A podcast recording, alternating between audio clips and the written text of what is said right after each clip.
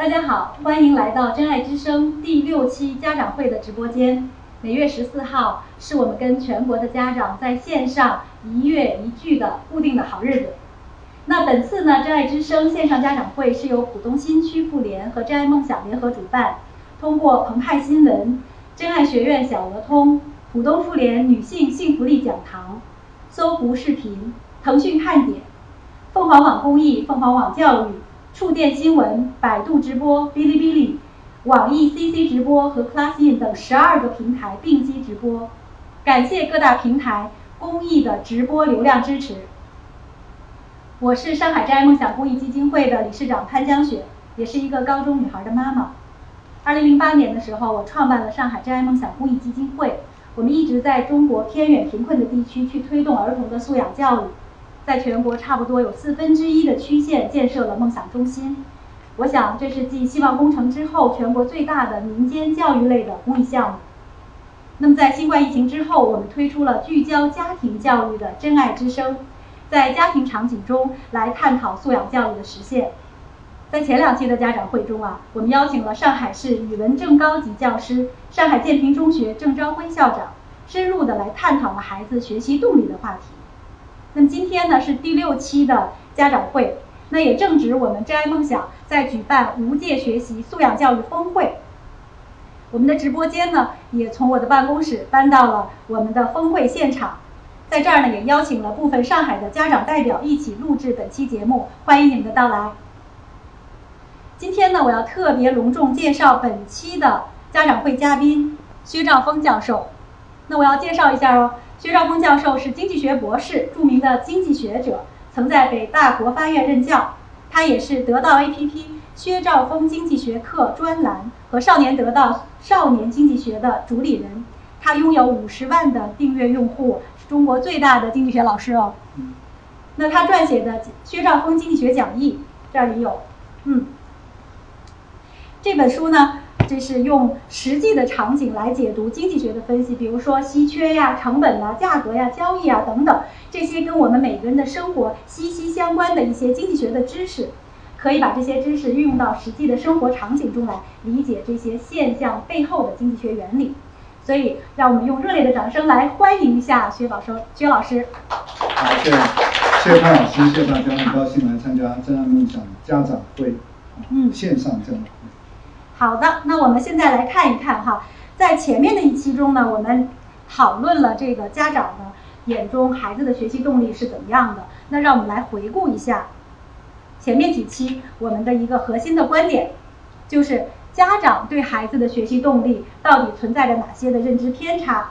那第一个呢，就是家长希望这个自己和孩子要努力方向一致啊，有的时候家长也把自己没有实现的人生目标强加给孩子身上。所以在这儿呢，我们对家长其实是有几个提醒的，就是家长一定要记住这个原则，就是你要用行动，用自己的行为去影响孩子，而不是靠说教去干预孩子的行为。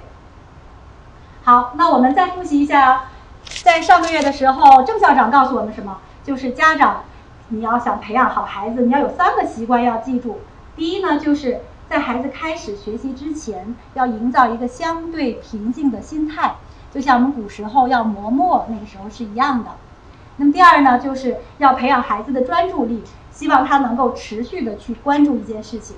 那第三呢，就是希望孩子能够培养他有一个规划的能力，既要帮助孩子做一个长期的规划，同时呢，也要有一个中期和短期的规划。那这里面详细的内容呢，是在我们的梦想盒子公众号上面有回放，有兴趣的家长呢，可以去看一看往期的干货。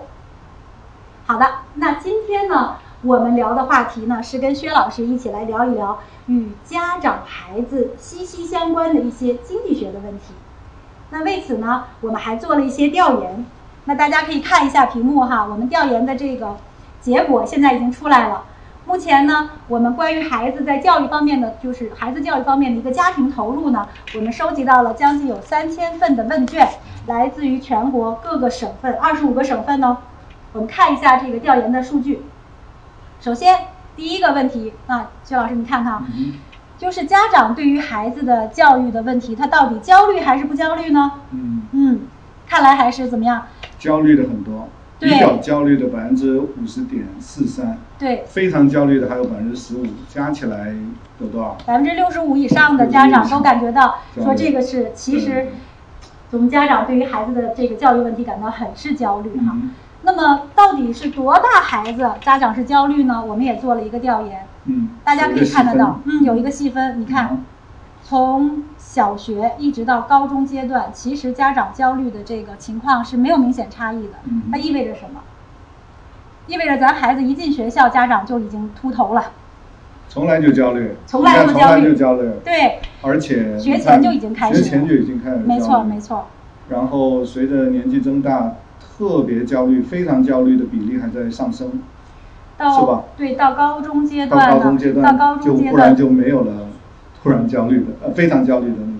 那是因为这个非常焦虑的家长，这孩子根本就没送进高中。OK。然后你看，行了就没那么好。送进去的，你送进去的，你知道吗？百分之六十六点六七啊，这些就是三分之二的家长进了高中以后没有不焦虑的，高中的家长是极度焦虑的，你可以看到这个比。所以你看，我作为一个高中女孩的妈妈，我已经进入到秃头期了啊！就比你以前小小朋友小的时候还更焦虑。那当然了。那这个问卷没反应他要他要考大学了呀。OK。对，当然我属于内心比较大。内心比较大。对。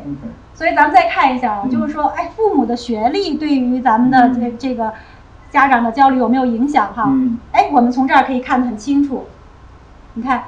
高学历的这个父母啊，非常焦虑的比例也很高，就是他很挑，对不对？对对。他很难满足，对吧？对。然后不焦虑的比例是最低的，说明什么？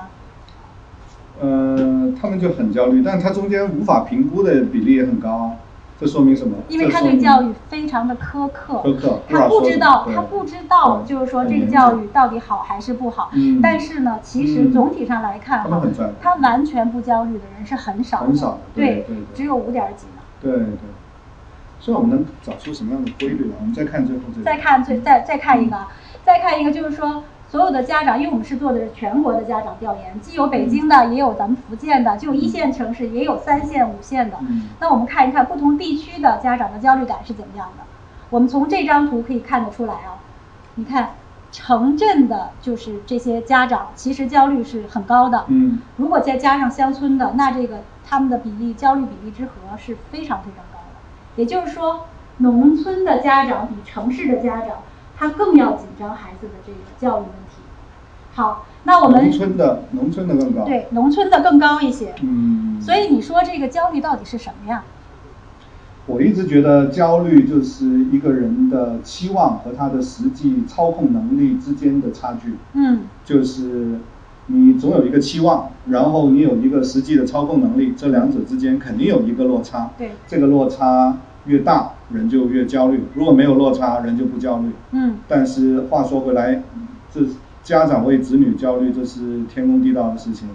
家长不知，家长不焦虑，谁焦虑？是不是？是是。所以这是焦虑是天职，就不要焦虑的太过分就好。因为焦虑太焦虑也没用，因为焦虑它的作用唯一就是让你紧张一点，认真对待一点。嗯。但是顾名思义，它就是那个能力差。你再焦虑，你办不到的事情，你再焦虑，不是就？薛老师说的好，家长你焦虑，那就说明你想要达到的目标和你现实的能力之间有差异。所以家长要不要学呀？家长必须要学呀，要学习呀，他要有能力，他要提升自己对教育的认知，他才能缓解自己内心的焦虑。